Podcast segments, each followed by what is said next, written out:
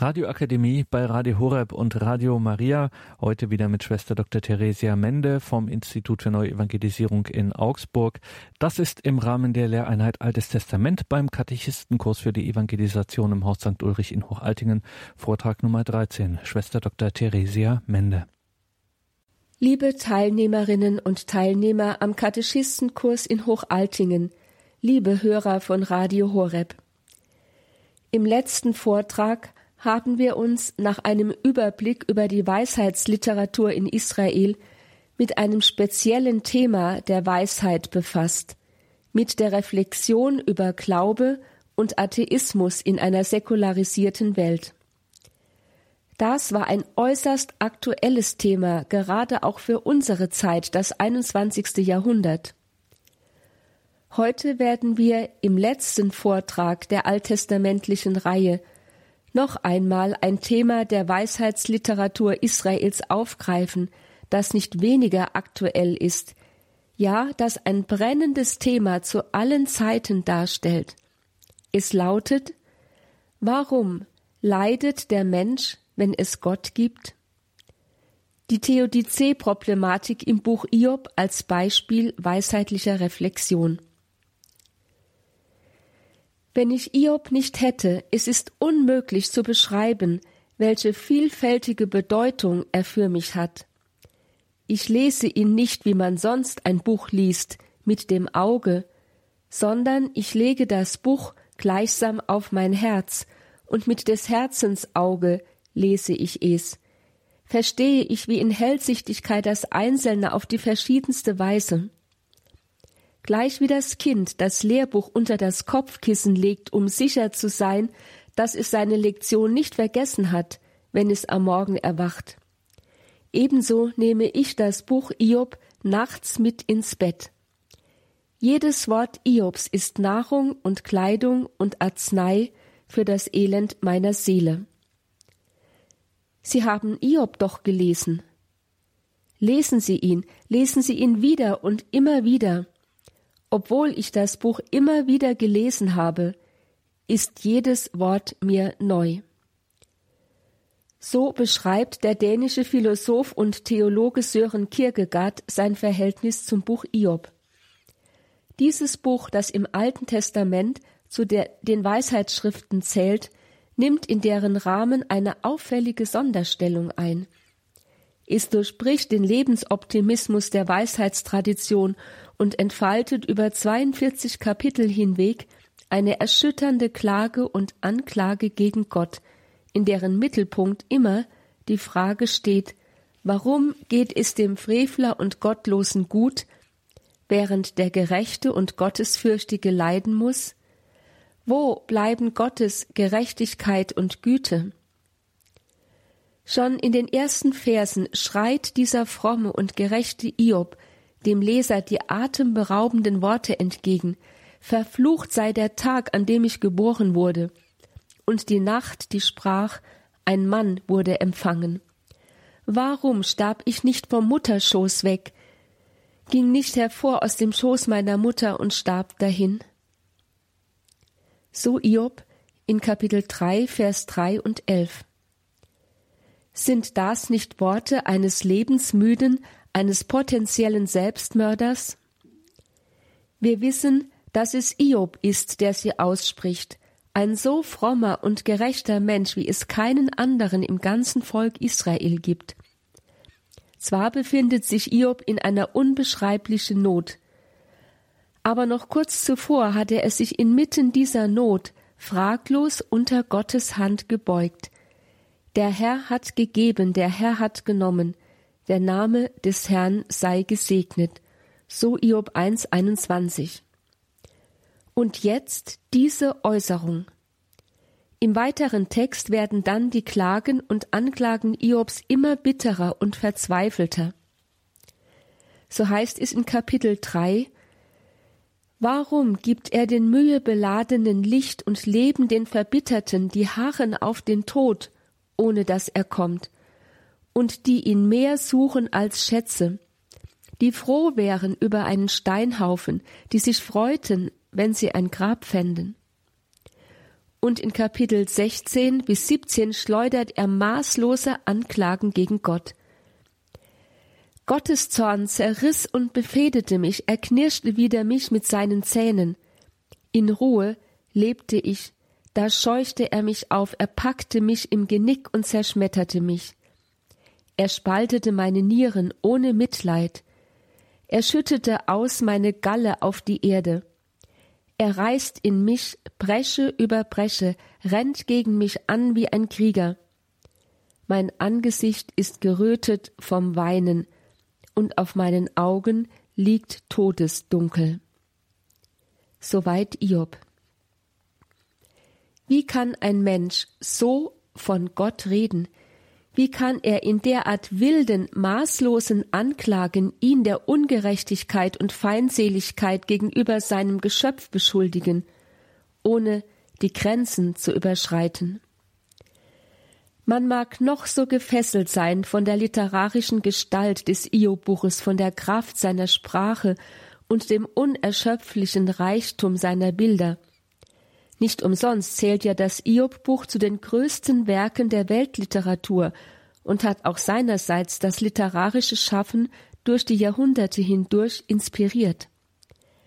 Dennoch beschleicht den aufmerksamen und insbesondere den gläubigen Leser ein beunruhigendes Gefühl ob eines solchen Inhaltes. Andererseits kann auch der gläubige Mensch nicht Augen und Herz verschließen vor der Berechtigung der Klage Iobs. Wie kein anderes Jahrhundert der Weltgeschichte lehrt ja das eben erst vergangene zwanzigste Jahrhundert, dass ein Übermaß an Leid nicht nur, wie Edith Stein sagt, der erprobteste Weg zur Vereinigung mit Gott, sondern auch der Fels des Atheismus ist, so Georg Büchner. In Stalingrad die Frage nach Gott stellen, heißt sie verneinen, schrieb in einem erschütternden Abschiedsbrief ein junger Soldat an seinen Vater, der evangelischer Pastor war. Ich habe Gott gesucht in jedem Bombentrichter, in jedem zerstörten Haus, an jeder Ecke, bei jedem Kameraden, wenn ich in meinem Loch lag, und am Himmel. Gott zeigte sich nicht, wenn mein Herz nach ihm schrie. Die Häuser waren zerstört, auf der Erde war Hunger und Mord, vom Himmel kamen Bomben und Feuer. Nur Gott war nicht da. Nein, Vater, es gibt keinen Gott. Und wenn es doch einen Gott geben sollte, dann gibt es ihn nur bei euch in den Gesangbüchern und Gebeten, den frommen Sprüchen der Priester und Pasteure, dem Läuten der Glocken und dem Duft des Weihrauchs, aber in Stalingrad nicht. Ähnlich bittere Gedanken erfüllen heute nicht wenige Menschen in den Kriegsgebieten des Nahen Ostens und im Grauen der furchtbaren Terroranschläge in Europa. Bis heute und das wird auch in Zukunft so sein, schreien die Leidenden zum Himmel hinauf in den Kriegen, den Katastrophen und nicht zuletzt in den verborgenen, alltäglichen Tragödien unserer Zeit. Im Iob-Buch verdichten sich all diese Schreie menschlicher Herzen zu Gott zu einem einzigen, jahrhundertelangen Ringen um die Frage, warum muss der Mensch leiden, wenn es Gott gibt, und wenn Gott allmächtig und gut ist? Eine Frage, der sich die Weisheitslehrer Israels in den letzten Jahrhunderten vor Christus zunehmend stellen mussten. Dementsprechend ist das Io-Buch, wie man beim Lesen leicht erkennen kann, literarisch nicht aus einem Guss. Wir haben es, wie häufig im Alten Testament, nicht mit dem geschlossenen Werk eines einzigen Autors zu tun, sondern mit sogenannter Traditionsliteratur, an der Jahrhunderte geschrieben haben. Immer wenn Israel in eine schwierige Situation geriet, in ausweglose Bedrängnis, trug es seine eigenen Leiterfahrungen, sein Aufbegehren und Hadern mit Yahweh in die Iob-Gestalt hinein, um in ihrem Ringen sein eigenes Ringen zu vollziehen und so zu einer von Gottes Offenbarung getragenen Antwort zu gelangen. Das heißt aber, dass Iob nicht als eine genau lokalisierbare und datierbare historische Person identifiziert werden kann. Iob muss umfassender als Inbegriff des leidenden Gottesvolkes zu verschiedenen Zeiten seiner Geschichte sowie als Inbegriff des leidenden Einzelnen in ihm verstanden werden. Und das bedeutet nicht zuletzt auch als Inbegriff des leidenden Menschen zu allen Zeiten der Weltgeschichte schlechthin. Damit aber wurde das Iob-Buch zu einem im Kontext der gesamten Weltliteratur einzigartigen Dokument menschlicher Auseinandersetzung mit der Theodizee-Problematik. Doch an dieser Stelle müssen wir kurz innehalten. Auseinandersetzung mit der Theodizee-Problematik? Dürfen wir eine solche Auseinandersetzung heute überhaupt noch führen? Ja, wir müssen sie sogar führen. Die Tatsache, dass das Erleiden großer Nöte die Menschen, wie wir schon gesehen haben, entweder näher zu Gott hinführt oder ihm entfremdet, macht deutlich, dass das menschliche Leid über die physische Schmerzempfindung des Tieres hinaus eine metaphysische Dimension besitzt. Es bürdet dem Menschen die schwere Frage auf, wie sind die Leiden in dieser Welt mit einem gütigen und allmächtigen Schöpfer Gott zu vereinen? Doch diese seit Leibniz sogenannte Theodizee-Frage die im Grunde eine uralte Menschheitsfrage ist, wurde in der Neuzeit oft unduldsam beiseite geschoben. Schon Immanuel Kant nannte die Beschäftigung mit ihr eine menschliche Anmaßung Gott gegenüber. Und in neuester Zeit wollte man lieber auf jede Leiterklärung verzichten, als durch eine theoretische Erörterung des Leidens als Problem die nötige Ehrfurcht vor der Abgründigkeit des Leidens als einer erlittenen Wirklichkeit zu verletzen. So zum Beispiel Erich Zenger oder Hans Küng. Letzterer nennt denn auch die Theodizee-Versuche etwas abfällig, ein gescheites, zerebrales Argumentieren, das dem Leidenden etwa so viel gibt wie dem Hungernden und Dürstenden eine Vorlesung über Hygiene und Lebensmittelchemie. Dennoch bleibt es eine unübersehbare Tatsache, dass der Mensch immer wieder die Frage nach dem Sinn des Leidens im Angesicht Gottes stellt, ja stellen muss, solange er ein denkendes Gegenüber Gottes ist. Er muss diese Frage sogar umso intensiver reflektieren, je intensiver er sie erleidet. Ein beredtes Zeugnis dafür ist das Iob-Buch. Das Iob-Buch soll deshalb unter zwei Aspekten betrachtet werden. Erstens als ein weisheitlicher Text, der im Laufe der Jahrhunderte gewachsen ist und somit aus verschiedenen Textschichten besteht, und zweitens als ein Text, der dennoch eine Gesamtkomposition besitzt. Zuerstens, bei jeder Textschicht soll die Frage gestellt werden, welche konkrete Leitsituation steht im Hintergrund? Welche Frage des Glaubens wird jeweils gestellt und welche Antwort wird gegeben? Zu zweitens, sodann soll im Blick auf das Io-Buch als Ganzes die Frage gestellt werden, gibt es in ihm eine glaubensgeschichtliche Entwicklung bezüglich der Theodizee-Problematik, die im Lichte Jesu Christi auch für uns heute wegweisend sein kann für die Bewältigung unserer Leiden im persönlichen Leben wie im Raum der Geschichte. Die älteste Textschicht des Iob-Buches findet sich im ersten Kapitel des Prologs. Iob, ein frommer und rechtschaffener Mann, ist von Gott reich gesegnet. Er hat sieben Söhne und drei Töchter und besitzt eine Menge Vieh. Siebentausend Stück Kleinvieh, 3000 Kamele, 500 Joch Rinder und 500 Eselinnen. Dazu sehr viel Gesinde. Doch plötzlich bricht in diese glückliche, von Gott gesegnete Welt auf eine rätselhafte Weise die Macht des Bösen ein.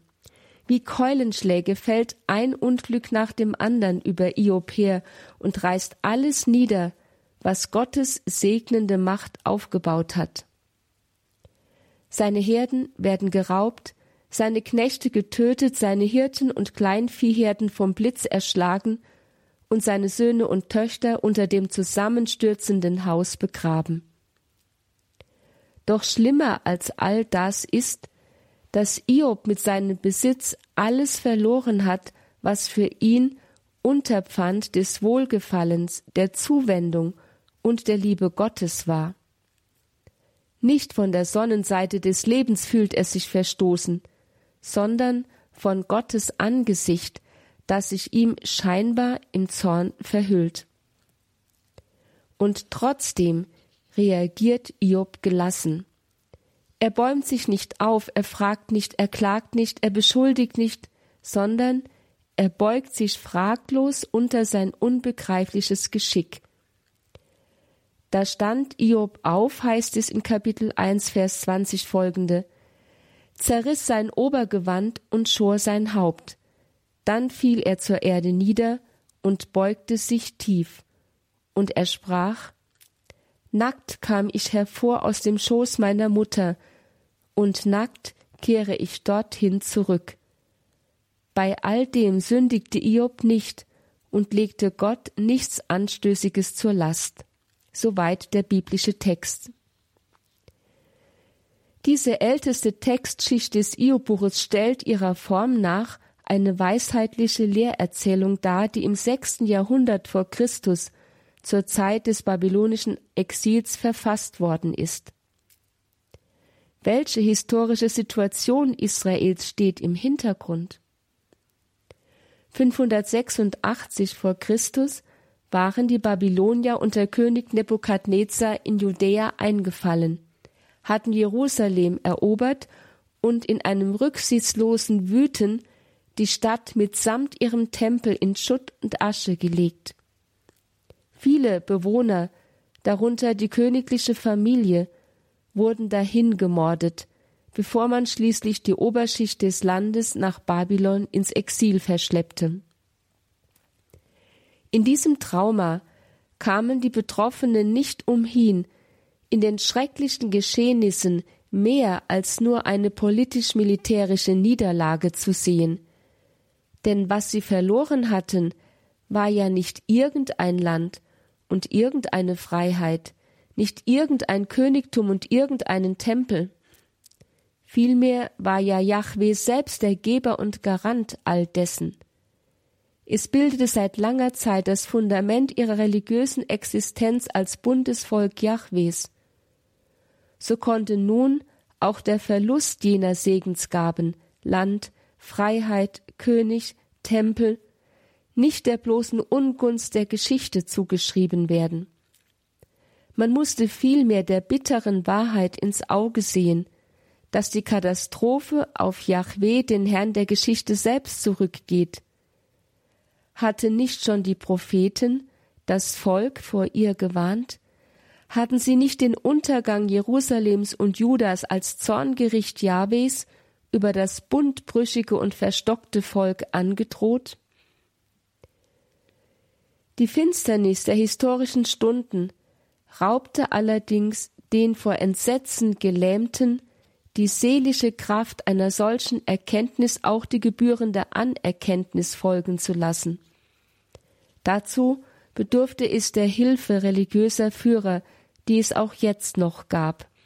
Es waren Angehörige einer theologischen Schule, die die Forschung als Deuteronomisten bezeichnet, dass sie im Geist des Buches Deuteronomium viele historische und prophetische Überlieferungen Israels überarbeitet haben.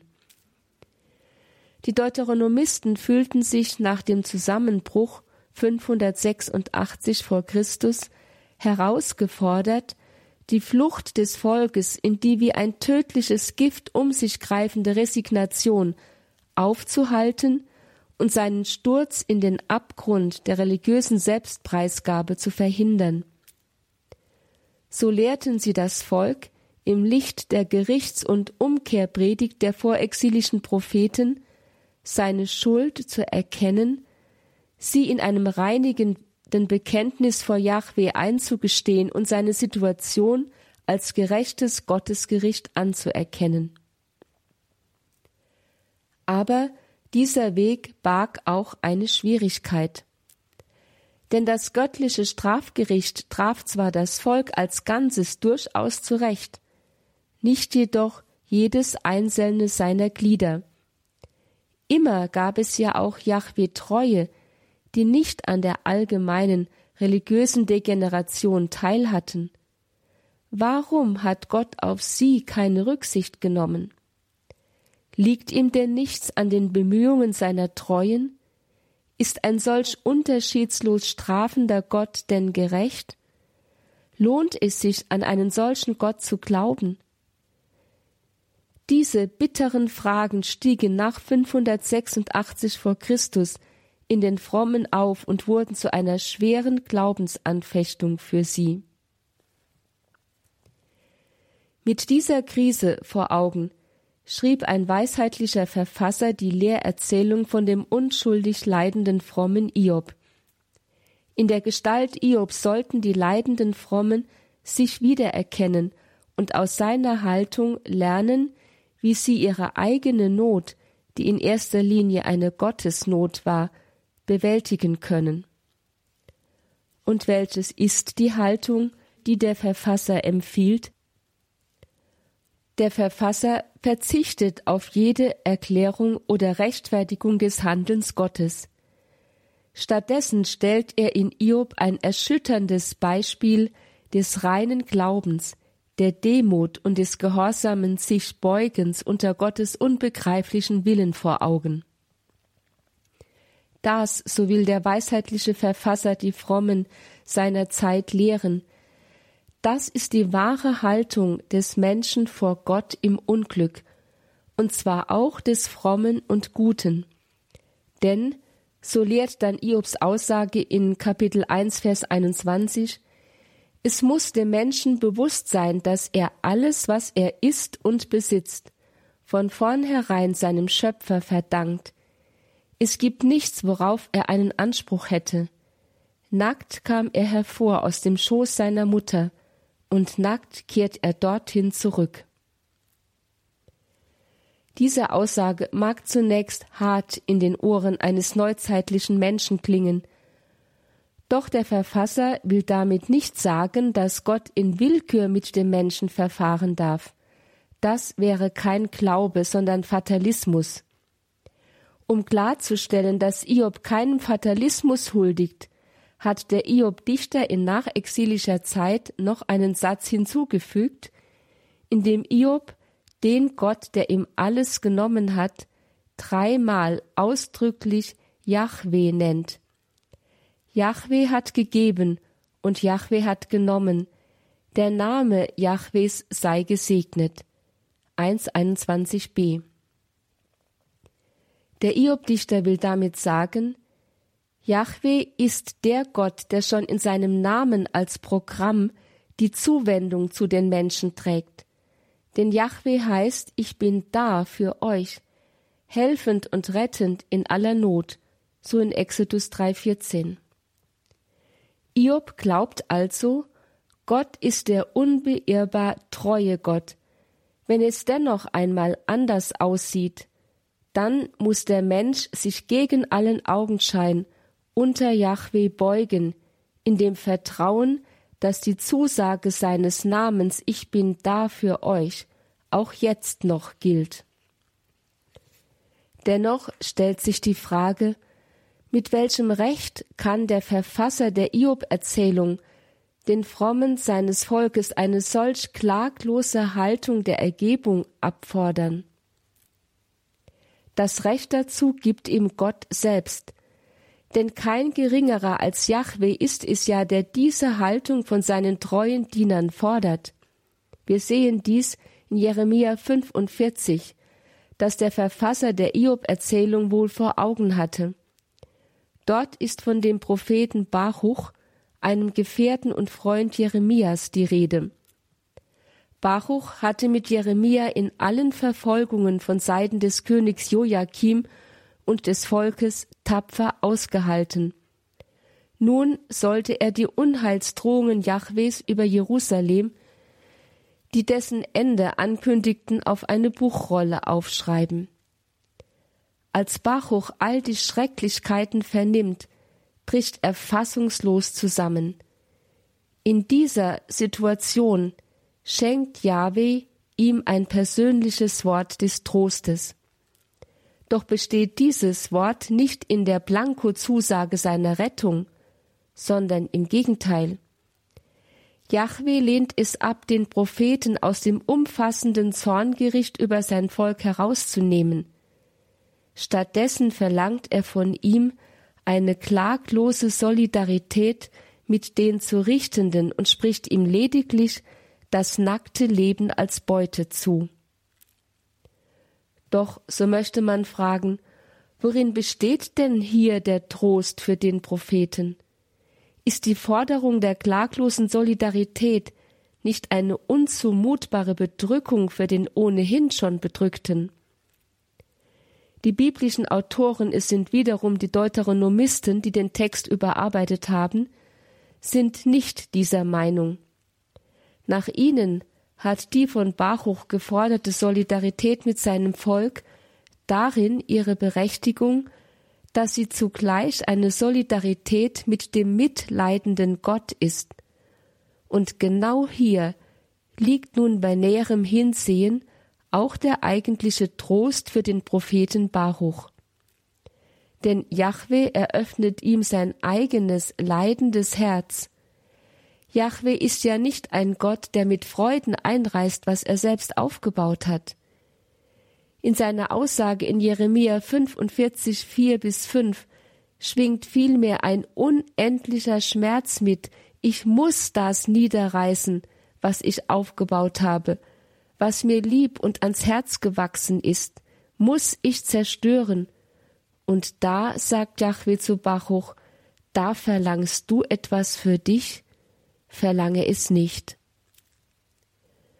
Was Jahwe hier von seinem treuen Knecht erwartet, ist nichts Geringeres als Mitleiden mit ihm in seinen Leiden an dem Gericht, das er über das untreue und verstockte Israel verhängen muss, Deshalb darf Baruch für sich keine Sonderrechte fordern, sondern er, der Knecht Gottes, muss mit seinem Herrn gehen, auch in die Finsternis hinein. Diese Haltung, die Gott von Baruch fordert, hat man in Israel schon bald als vorbildlich für die Frommen im Gottesgericht überhaupt betrachtet. So auch der Verfasser der Iob-Erzählung. Er greift auf sie zurück und stellt sie in der Person Iobs, den Frommen seiner Zeit, als exemplarisch vor Augen. Circa hundert Jahre später, im fünften Jahrhundert vor Christus, knüpft ein anderer Weisheitslehrer an diese Belehrung an und macht sie zum Rahmen einer streng durchreflektierten theologischen Auseinandersetzung mit der Theodizee-Problematik. Dieser Verfasser wird im Folgenden Iob-Dichter genannt, da er erstmals die ursprüngliche Prosa-Erzählung um eine kunstvolle Dichtung erweiterte. Im Mittelpunkt der Dichtung steht jetzt nicht mehr die demütige Unterwerfung unter Gottes Strafgericht, sondern ein nahezu maßloses, Gott anklagendes Aufbegehren. Wir finden dies in Iob 3, bis 42. Was hat historisch gesehen zu diesem Wandel in der Einstellung geführt? Inzwischen waren die Verbannten aus Babylon zurückgekehrt und hatten, nach einigen Anlaufschwierigkeiten, den Tempel in Jerusalem wieder aufgebaut. Damit schienen sich die Verheißungen der Exilspropheten, so Jesaja 40 bis 55, dass Jahwe Israel wunderbar wiederherstellen und neu als Gottesvolk annehmen wird, erfüllt zu haben. Man hatte also allen Grund anzunehmen, dass Jahwe sich seines Volkes erbarmt, ihm alle Sünden verziehen und es auf einen neuen Weg des Heils geführt hat. Aber bald schon musste man die paradoxe Lage erkennen, dass auf dem neuen Weg des Heils die Schatten des göttlichen Zorngerichts keineswegs geschwunden waren. Israel konnte auch im eigenen Land seine politische Autonomie nicht wiedererlangen, es blieb Objekt der Unterdrückung und Ausbeutung durch die heidnischen Großmächte, so dass soziale Armut und kultische Kargheit mehr und mehr das Leben beherrschten. In dieser Situation, in der einem Gott so fremd und unbegreiflich erschien, denn man hatte sich ja um ein Gott wohlgefälliges Leben bemüht, war es nur folgerichtig, dass sich die Not des Volkes in einem Gott anklagenden Aufbegehren artikulierte.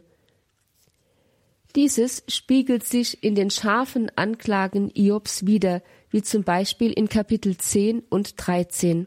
Dort heißt es, Ist es von Nutzen für dich, Gott, wenn du Gewalt ausübst, wenn du verwirfst die Arbeit deiner Hände, aber über dem Plan der Frevler leuchtest? Deine Hände haben mich gebildet und geschaffen, insgesamt ringsum, und nun hast du mich zugrunde gerichtet. Warum verbirgst du dein Angesicht und hältst mich für einen Feind von dir? Willst du das verwehte Laub aufschrecken und einer trockenen Stoppel nachjagen? Dass du so viele Bitterkeiten gegen mich niederschreibst und mir die Sünden meiner Jugend als Besitz zuteilst und meine Füße in den Block legst und alle meine Pfade bewachst? Soweit der biblische Text. Aber darüber hinaus nahm die Not des Gottesvolkes nach und nach noch eine weitere, eine universale Dimension an.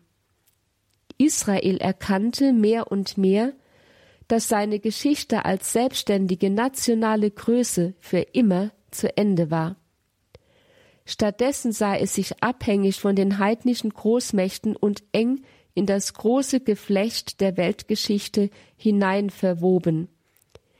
In ihr war es hilflos dem Machtspiel der Völker ausgeliefert, so dass die Frage nach der Führung Gottes notwendig einen anderen Horizont erhielt.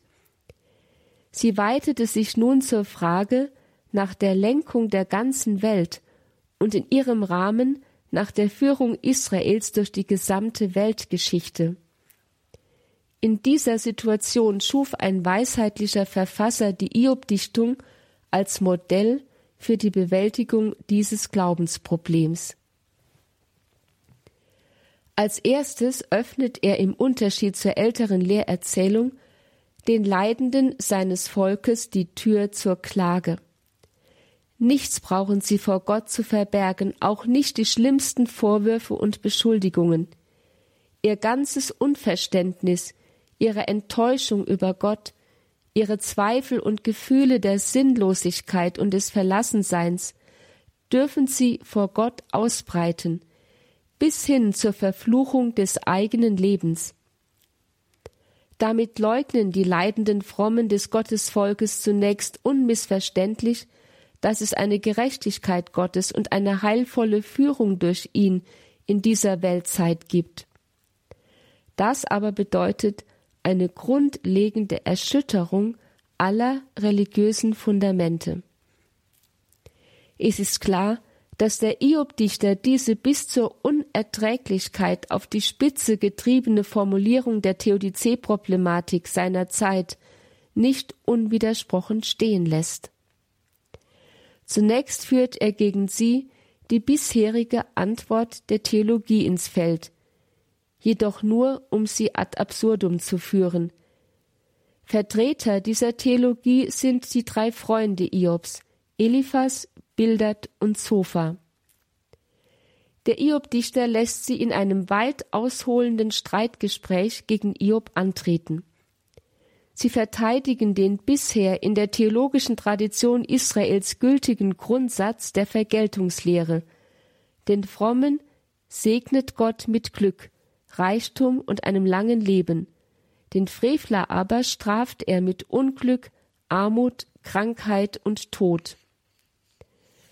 Dieser Grundsatz kann sich auf die starke Lehrtradition der Deuteronomisten berufen. Diese hatten, wie schon erwähnt, in der großen Krise des Exils das Volk vor Resignation und Selbstaufgabe bewahrt, indem sie es lehrten, die Katastrophe als Gottes Gericht über ihren Abfall von Yahweh anzuerkennen und den Weg der Umkehr zu beschreiten. Die deuteronomistische Vergeltungslehre war somit zu einer starken theologischen Tradition und zur wesentlichen Voraussetzung für den Neubeginn der nachexilischen Gemeinde in Jerusalem und Juda geworden. In nachexilischer Zeit geschah jedoch etwas Verheerendes. Theologische Lehrer, repräsentiert in den Freunden Iobs, lösten die deuteronomistische Lehre von der gerechten Vergeltung aus ihrer konkreten historischen Situation heraus und systematisierten sie zu einer zeitlosen, allgemeingültigen Lehre, die man nun auch umkehren konnte. Den Frommen segnet Gott mit Glück und Reichtum, also ist ein Mensch, der offensichtlich in Glück und Reichtum lebt, immer ein Frommer, und sein Wohlergehen ist die Belohnung für seine Frömmigkeit. Den Frevler aber bestraft Gott mit Unglück und Leid, also ist ein leidender Mensch immer ein Frevler und sein Unglück ist eine Strafe Gottes für seine persönliche Sündenschuld. Damit war ein unerbittliches Verdammungsurteil über alle Leidenden gefällt, und es blieb kein Raum mehr für ein Handeln Gottes, das sich nicht dieser glatten Berechnung menschlicher Vernunft unterwarf, sondern zuweilen rätselhaft und fremd erschien. Das trieb jedoch die Israeliten, die im Exil von ihren verkehrten Wegen umgekehrt und nun wirklich um Treue zu Gott bemüht waren, zur blanken Verzweiflung. Sie mussten die Vergeltungslehre als eine Verhöhnung ihrer selbst und nicht zuletzt als eine Anmaßung gegenüber Gott empfinden. So ist es verständlich, dass sie in solch entsetzliche Klagen und Anklagen gegen Gott ausbrachen, wie wir sie aus dem Munde Iob, der ja jene Frommen repräsentiert, schon hörten. Schließlich verwarfen sie die Vergeltungslehre und das heißt jeden menschlichen Lösungsversuch des Theodizee-Problems und forderten Gott selbst zur Antwort heraus. Diese Herausforderung findet sich in Iob 23. Dort heißt es, Wer macht, dass ich erkenne und ihn finde, dass ich zu seiner Wohnung gelange, spricht Iob. Ich würde ihm das Recht vorlegen und meinen Mund füllen mit Beweisen. Wird er mit großer Macht einen Rechtsstreit mit mir führen? Nein, doch wird er mich beachten, dann stritte ein Gerechter mit ihm und ich entkäme auf ewig meinem Richter. Und wie antwortet Gott? Worin besteht die neue autoritative Lösung des Theodizee-Problems in nachexilischer Zeit? Zunächst einmal lehnt Gott klar und unmissverständlich die Vergeltungslehre der Freunde ab. Denn Gott weist zwar den maßlos aufbegehrenden Iob in die Schranken, seine Geschöpflichkeit zurück, so in Kapitel 40, Vers 4 und 5, und fordert von ihm die klare Anerkenntnis seines Gottseins. Doch rechtfertigt er ihn zugleich vor den Augen seiner Freunde mit der Wiederherstellung seines Glücks, so im Epilog Kapitel 42, Vers 10 bis 17. Dort heißt es, und Jahwe wendete das Geschick Iobs, und vermehrte alles, was Iob besessen hatte, auf das Doppelte. Jahwe aber segnete sein Ende mehr als seinen Anfang, so dass er vierzehntausend Stück Kleinvieh und sechstausend Kamele und eintausend Joch Rinder und eintausend Eselinnen erhielt. Und Iob lebte danach noch hundertvierzig Jahre, und er sah seine Kinder und die Kinder seiner Kinder, vier Geschlechter. Dann starb Iob, alt und satt an Lebenstagen. Damit bestätigt Gott bzw. der Iob-Dichter die Haltung Iobs, und das heißt die Haltung des aufbegehrenden Gottesvolkes als die einzig angemessene Haltung in der Krise. Zugleich lehnt er die aus dem historischen Kontext gelöste und auf das Leben des Einzelnen hin als ehernes Gesetz angewandte Vergeltungslehre als falsch ab, denn sie verurteilt den Frommen zu Unrecht und macht aus Gott einen unberechenbaren Willkürdämon. Zugleich macht der Iobdichter deutlich, der Leidende darf schreien, darf seinen Kummer, sein Unverständnis, seine Zweifel und Nöte vor Gott hinwerfen. Er darf ringen mit Gott und den Menschen in Klage und Provokation. Und es ist kein geringerer als Gott selbst, der dies würdigt mit der Selbsterschließung seines Wesens. Dabei gibt er dem Leidenden Einblick in die tieferen Zusammenhänge von Schöpfung und Geschichte und in sein heilvolles Wirken in ihr. Diese Antwort finden wir in Kapitel 38 bis 40. Zunächst korrigiert Gott dort eine Haltung, die immer eine große Versuchung in Zeiten der Not ist. Job hatte sich nämlich auf dem Gipfel seiner Verzweiflung unter Aufbietung all seines Vertrauens auf die Zukunft das heißt das Ende der Zeit ausgerichtet, und Gott gebeten, dass er doch wenigstens dort seine Gerechtigkeit und Güte erweisen und sich des unschuldig Leidenden erbarmen möge. In Kapitel 16, Vers 19 bis 21. So mutig dieser Akt des Glaubens auch sein mag, so reicht er doch nicht aus, um die Problematik des leidenden Gottesvolkes unter den nachexilischen Verhältnissen wirklich zu lösen. Denn die allzu steil auf die Endzeit hin ausgerichtete Hoffnung krankt an der Tatsache, dass die gegenwärtige Weltzeit mit all ihrer Unstimmigkeit und ihrem Charakter einer scheinbar gnadenlosen, der Sinnlosigkeit ausgelieferten Zeit einfach übersprungen wird. Eine religiöse Versuchung, die später Religionskritiker wie Ludwig Feuerbach und Karl Marx den Christen zum Vorwurf machen werden. Und außerdem bleibt Gott bei dieser Vorstellung mit dem Vorwurf belastet, zumindest in dieser Weltzeit ein Feind des Menschen zu sein. Demgegenüber beharrt der Hiob-Dichter darauf, dass Gott schon in dieser Weltzeit mit Macht und Weisheit zum Heil des Menschen und der ganzen Schöpfung wirkt in diesem Sinne lässt er Gott in Kapitel 38 bis 40 in einmalig schöner Poesie jedes einzelne seiner Schöpfungswerke vor den Augen Iobs vorüberziehen, zeigt auf, wie Gottes Weisheit sie mit wunderbarer Gesetzmäßigkeit ins Leben rief und seine Macht sie am Leben erhält.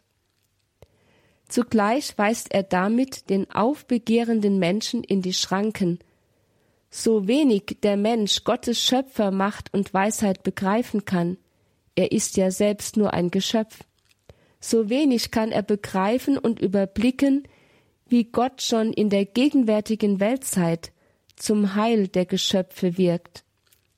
Denn täte Gott es nicht, wäre die Welt ja schon längst ins Chaos versunken.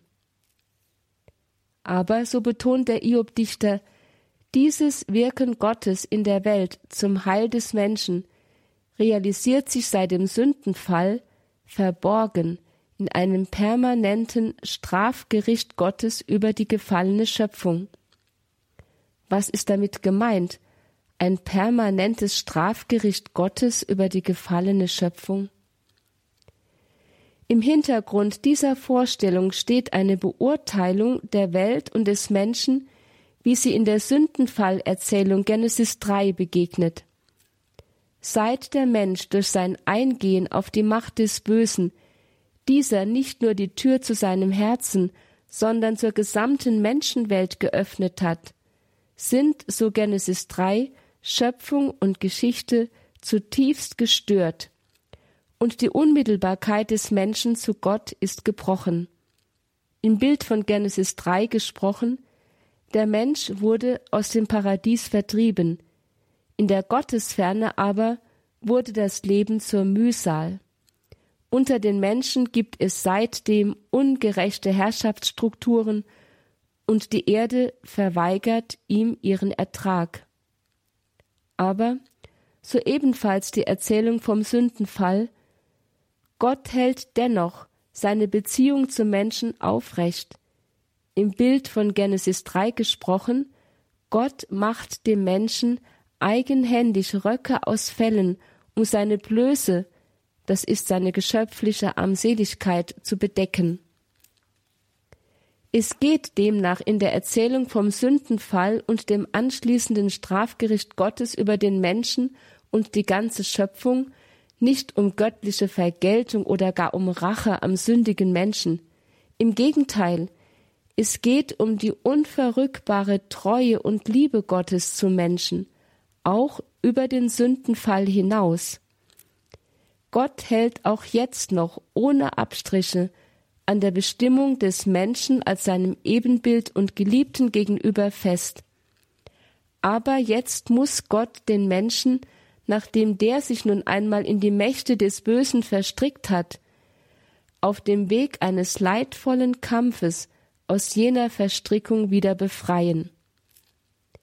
Der Mensch erfährt diesen Kampf als Schmerz, solange die Welt unter dem Gesetz der Erbsünde steht. Und das bedeutet, dass auch der Fromme in dieser Weltzeit notwendig leidet. Doch darf er gerade dann sein Haupt erheben und die zukünftige Erlösung aus seinen Leiden erwarten, ohne dass die gegenwärtige Zeit seines Unglücks der Sinnlosigkeit preisgegeben wäre. Mit dieser Antwort war das Ringen um die Theodizee-Problematik im Io-Buch jedoch keineswegs abgeschlossen. Circa 200 Jahre später, im dritten Jahrhundert vor Christus, erhielt es einen neuen Niederschlag in der Bearbeitung durch einen schriftgelehrten Weisen, der nicht nur neue Texte hinzufügte, sondern das bestehende Buch ganz neu konzipierte. Man nennt ihn in der Forschung den Eliu-Verfasser, da das Kernstück seiner Redaktion die von ihm selbst verfassten Reden eines Weisen namens Eliu sind, Kapitel 32 bis 37. Ihn und seine Zeitgenossen bewegten über die Iob-Dichtung hinaus neue Fragen. Sie waren bedingt durch wachsende Bedrängnisse in einer veränderten zeitgeschichtlichen Situation. Was war geschehen? Seit der Heimkehr Israels aus dem Exil waren circa 300 Jahre verflossen. In dieser langen Zeit war es Israel nicht gelungen, seinen Status als freie, politisch selbstständige nationale Größe zurückzuerobern aber nicht genug, dass die unwürdige Abhängigkeit von den wechselnden Großmächten zutiefst schmerzte. Man musste auch mehr und mehr erkennen, dass die damit verbundene Unterdrückung durch die heidnischen Machthaber nicht unterschiedslos das ganze Volk betraf. Das Heidentum war vielmehr in das Gottesvolk selbst eingedrungen und hatte es von innen her gespalten. Ein Teil des Volkes hatte sich nämlich dafür hergegeben, mit den heidnischen Machthabern zu kollaborieren, das heißt, in den Dienst der heidnischen Großmacht einzutreten und sich als Steuerpächter an der Unterdrückung und Ausbeutung der eigenen Volksgenossen zu beteiligen. Skrupellose Profitgier hatte sie anfällig gemacht für eine würdelose Kollaboration. War man aber einmal so weit gegangen, dann konnte man sich auch dem Einfluss der heidnischen Kultur und ihrer Religion nicht mehr entziehen. War doch das Erlernen der griechischen Sprache und der Kontakt mit der säkularen griechischen Lebensweise zur unabdingbaren Notwendigkeit für die Zusammenarbeit mit den fremden Herren geworden. Damit aber hatten in den Augen des Volkes jene Angehörige der Oberschicht eine wesentliche Grenze überschritten. Sie waren nicht nur zu Kollaborateuren gegen ihr eigenes Volk geworden, sondern, was noch viel schwerer wog, sie waren auch zu Verrätern ihres Glaubens geworden, indem sie um den Preis der Sicherung ihres diesseitigen Glücks die Verheißungen ihres Väterglaubens preisgegeben hatten. Angesichts einer solchen Spannung im spätnachexilischen Gottesvolk drängte sich nun mit aller Vehemenz die Frage auf, wie kann Gott sein Volk weiter durch die Geschichte führen und dabei die wachsende Sündigkeit in seinem eigenen Innern übersehen? Wie kann er zulassen, dass die Frommen, die sich redlich um ein gottgefälliges Leben mühen, dennoch ja gerade wegen ihrer Gottestreue nur Benachteiligung und Leid erfahren, während die Frevler, die Abtrünnigen, die Gott verlassen und sich an die moderne Lebensweise angepasst haben, um Glück und Wohlstand zu erlangen, in ihrer Gottlosigkeit über sie triumphieren? Wie kann Gott angesichts all dieser Ungerechtigkeit schweigen? Diese Frage durchaus nicht nur die Frage Israels im dritten Jahrhundert vor Christus, sondern die Problemfrage bis heute, trug der Elio-Redaktor in die Klagen Iobs ein, um auch auf sie eine Antwort im Licht der göttlichen Offenbarung zu gewinnen. Am Aufbau des Iob-Buches, wie ihn der Elio-Redaktor geschaffen hat, erkennen wir, wie systematisch dieser Schriftgelehrte Weise an die Behandlung des Theodizee-Problems herangeht. Zuerst baut er im Prolog, Kapitel 1 bis 2, die oben geschilderte Problemsituation auf, um sie dann in den folgenden Kapiteln 3 bis 27 und hier insbesondere in den von ihm hinzugefügten Kapiteln 21 bis 27 in Klagen und Streitreden Iobs zu entfalten. Die Antwort des Eliu-Verfassers findet sich dann in den Reden des weisen Eliu in Kapitel 32 bis 37 und in den Gottesreden Kapitel 38 bis 39, die der Eliu-Verfasser aus der Iob-Dichtung übernimmt und stark erweitert. Dabei verleiht er durch den Zusammenschluss der Eliu und der Gottesreden zu einer einzigen Antworteinheit, seinen eigenen Ausführungen eine quasi göttliche, das heißt durch die göttliche Offenbarung abgedeckte Autorität. Schauen wir zuerst auf die Ergänzungen des Eliu-Verfassers in den Klagen Iobs, in denen er die neue Problematik ausgiebig entfaltet.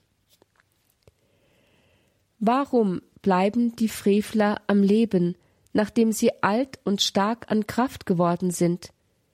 Sie erheben die Stimme zu Pauke und Zither und sie freuen sich beim Klang der Flöte. Sie genießen voll ihre Tage im Glück und plötzlich erschrecken sie vor der Unterwelt. Und doch sagten sie zu Gott, Weiche von uns, an der Erkenntnis deiner Wege haben wir kein Gefallen. Der eine stirbt mitten in seinem Glück, ganz ruhig und zufrieden, seine Tröge sind voll von Milch, und das Mark seiner Knochen wird getränkt. Der andere stirbt mit bitterer Seele und hat nie Gutes verkostet. Zusammen liegen beide im Staub, und Gewürm bedeckt sie beide. Soweit der biblische Text. Wir erinnern uns, in der älteren Iob-Dichtung Kapitel 16 und 19 hatte Iob sich, seine Verzweiflung überwindend, Gott entgegengestreckt mit einer starken Hoffnung auf Rettung und Rechtfertigung nach dem Tod. Doch in Kapitel 21, das ganz aus der Feder des Eliu-Verfassers stammt, lässt Iob nichts mehr von dieser Hoffnung erkennen. Gnadenlos entlarvt er hingegen die Weltordnung als sinnlos und absurd. Ob gerecht oder ungerecht, ob gut oder böse, ob fromm oder gottlos, alles endet im Staub und im Gewürm der Erde. Es gibt keinen jenseitigen Ausgleich ungerechter diesseitiger Verhältnisse. Wer fühlte sich da nicht erinnert an Karl Marx, der die Jenseitshoffnung der Christen als Opium des Volkes bezeichnete, oder an Heinrich Heine, der meinte, Zitat, für Menschen, denen die Erde nichts mehr bietet, ward der Himmel erfunden. Heil dieser Erfindung, Heil einer Religion, die dem leidenden Menschengeschlecht in den bitteren Kelch einige süße, einschläfernde Tropfen goss, geistiges Opium, einige Tropfen Liebe, Hoffnung und Glaube. Doch Eliu schaut tiefer. Er erkennt in der endzeitlichen Hoffnung Iobs, auch wenn sie die leidvolle Gegenwart zunächst einmal unaufgearbeitet überspringt, das Ergebnis eines aufrichtigen Ringens mit Gott und eines treuen Festhaltens an seiner Güte. Aber er weiß auch, dass ein solcher Glaube immer ein angefochtener sein wird, da der Mensch die von Gott gewährte Zukunft noch nicht in der Hand hat und sie noch weniger selbst herstellen kann. Deshalb lässt er Iob nach seinem hoffnungsvollen Ausblick auf endzeitliche Rechtfertigung erneut in eine heftige Klage zurückfallen, um ihm dann eine Antwort zu geben, die zwar die Zukunftsperspektive seiner Hoffnung ernst nimmt, doch zugleich auch der Realität der gegenwärtigen Leiden gerecht wird. Wie sieht nun diese Antwort aus? Wir finden sie in Kapitel 32 bis 37. Zunächst einmal holt der Eliu-Verfasser den Blick Iobs von seiner Ausrichtung auf das Ende zurück und wendet ihn auf die gegenwärtigen Leiden des Menschen sowohl in seinem persönlichen Leben als auch im Raum der Geschichte. Dann interpretiert er sie als ein von Gott selbst gewirktes Läuterungsgericht. Denn Gott ist ein weiser Lehrer, der den Menschen durch Leiden erzieht. So heißt es im biblischen Text, Kapitel 36, Vers 5 folgende, Siehe, Gott ist gewaltig, aber nicht verwirft er, Gewaltig ist er an der Kraft des Herzens, nicht wird er von den Gerechten seine Augen abwenden. Aber wenn sie gebunden sind mit Fesseln, gefangen von den Stricken des Elends, dann hält er ihnen ihr Tun vor und ihre Vergehen, dass sie überheblich sind. Dann öffnet er ihr Ohr für die Zurechtweisung und sagt, dass sie umkehren sollen vom Bösen. Wenn sie hören und ihm dienen, vollenden sie ihre Tage im Glück und ihre Jahre in Freuden. Aber wenn sie nicht hören, kommen sie um durch das Geschoss und sie sterben ohne Erkenntnis. Gott rettet den Elenden durch sein Elend und eröffnet in der Drangsal ihr Ohr. Siehe, Gott handelt erhaben in seiner Kraft, Wer ist ein Lehrer wie er? Soweit der biblische Text. Indem der Elio-Verfasser so die Leiden des Menschen ausgerechnet als ein Läuterungsgericht beziehungsweise als Auswirkung des göttlichen Erziehungshandelns interpretiert, gelingt es ihm trotz seiner ausdrücklichen Blickrichtung auf den gegenwärtigen Sinn der menschlichen Leiden, auch deren Bedeutung für die Zukunft zu erhellen. Denn zum Wesen eines Läuterungsgerichtes gehört ja seine Ausrichtung auf den kommenden Zustand des Geläutertseins und damit auf die Vollendung. So bestätigt der Eliu-Verfasser die Blickrichtung Iobs auf Rettung und Rechtfertigung des Leidenden am Ende, gibt aber zugleich den gegenwärtigen Leiden einen auf dieses Ende hin ausgerichteten Sinn. Diese Antwort muss nun des Weiteren im größeren Horizont der Gottesreden gesehen werden, mit welchen die Elio-Reden ja eine strukturelle Einheit bilden. In ihrem Horizont öffnet der Elio-Verfasser den leidenden Frommen die Augen für die größeren Zusammenhänge der Welt- und Menschenlenkung Gottes und ermutigt sie. Er sagt, ihr braucht nicht zu verzweifeln an der Sinnhaftigkeit eures Lebens oder gar des gesamten Weltenlaufs.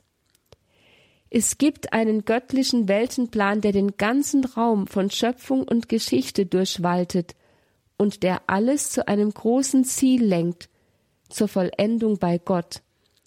In diesem Weltenplan hat auch euer leidvolles Geschick seinen Platz, denn das Ziel der Vollendung kann Gott aufgrund der noch unaufgearbeiteten Sünde in der Welt nur durch das Gericht hindurch erreichen. Wenn ihr also leidet, dann erkennt darin kein sinnloses Unglück, sondern eine Auswirkung dieses Gerichtes und somit eine notwendige Etappe auf dem Weg zur Vollendung. Es ist eine Zeit großer Gnade für euch, die intensivste Form des Heilshandelns Gottes und der größte Erweis seiner Liebe, weil es die einzige, auch für ihn selbst schmerzliche Möglichkeit ist, in Treue zu euch und eurer Erwählung zu stehen. Aber wie soll man das denn konkret verstehen? Drängt sich da nicht vielmehr die Frage auf, ob es denn wirklich richtig ist, von einer Pädagogik Gottes zu sprechen, die mit Furcht und Züchtigung die Menschen erzieht? Hat nicht unser Jahrhundert Angst und Schläge längst als falsche, ja barbarische Erziehungsmittel entlarvt? Die gesamte biblische Offenbarung gibt eine eindeutige Antwort. Beide Testamente sprechen mit unbefangener Selbstverständlichkeit von Gott als dem mit Furcht und Züchtigung erziehenden Pädagogen. Das scheint ein Ärgernis zu sein. Und wir heute? Können wir denn eine solche Auffassung von Pädagogik Gottes noch eins zu eins übernehmen? Ja, wir müssen es sogar. Der Schriftsteller Louis versteht es mit einer einfachen Überlegung, die Notwendigkeit jener schmerzhaften Pädagogik Gottes auch für uns heute einsichtig zu machen. Er schreibt, die Wohltat der Furcht haben die meisten von uns während der Zeit der Krisen kennengelernt. Meine eigene Erfahrung ist etwa diese. Ich gehe meines Weges und komme einigermaßen voran, befangen in dem gewöhnlichen und zufriedenen Zustand von Sünde und Gottlosigkeit. Ich denke gerade an eine fröhliche Zusammenkunft morgen mit meinen Freunden, an eine kleine Arbeit, die heute meine Selbstgefälligkeit juckt. Ich denke an den Urlaub, an ein neues Buch. Da bringt plötzlich ein Stoß heftiger Unterleibsschmerzen die auf ernstliche Erkrankung deuten, oder eine Schlagzeile in der Zeitung, die uns alle mit Vernichtung bedroht. Dieses ganze Kartenhaus zum Einsturz. Zuerst bin ich völlig erschlagen, und all mein kleines Glück nimmt sich aus wie ein zerbrochenes Spielzeug. Dann, langsam und widerwillig, Schritt für Schritt, versuche ich mich in die Verfassung zu bringen, in der ich mich jederzeit befinden sollte. Ich rufe mir in die Erinnerung, dass es ja nicht so gedacht war, als sollte ich mein Herz an dieses Spielzeug hängen, dass mein wahres Gut in einer anderen Welt liegt und dass mein einziger wirklicher Reichtum Christus ist. Und vielleicht gerät es mir durch Gottes Gnade, für ein oder zwei Tage zu einem Geschöpf zu werden, das sich bewusst Gott unterwirft und seine Kraft aus der wahren Quelle schöpft.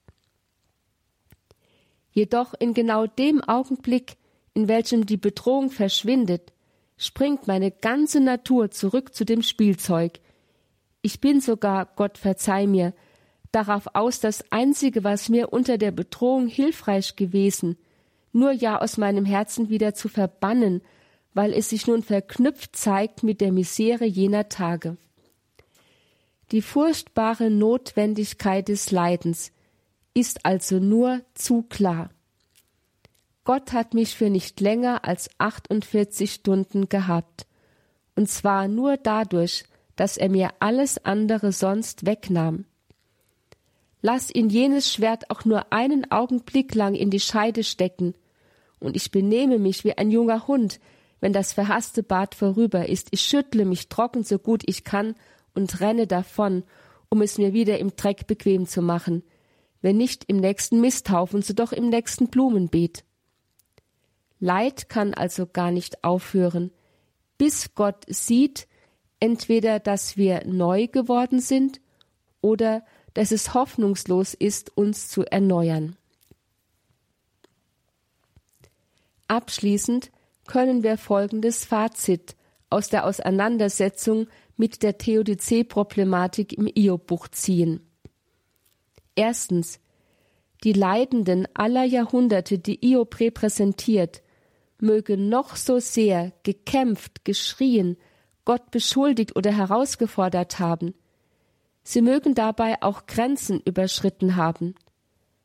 Aber sie haben nicht geschwiegen, und das ist das Entscheidende.